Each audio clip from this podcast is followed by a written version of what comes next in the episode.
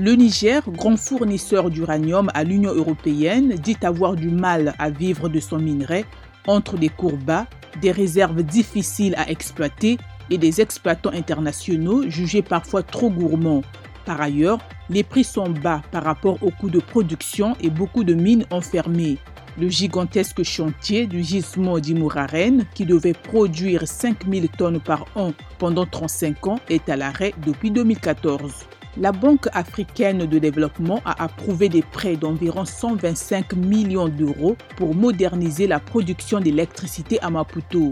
Ces fonds vont prolonger la durée de vie de la centrale électrique du Mozambique d'au moins 25 ans et lui permettront de remplir ses obligations contractuelles. Le plan va renforcer aussi l'intégration énergétique dans la sous-région avec l'Afrique du Sud, le Mozambique et le Zimbabwe. Terminons par l'OPEP qui devrait maintenir la politique de production de pétrole inchangée lors d'une réunion dimanche, ont déclaré cinq sources à l'OPEP.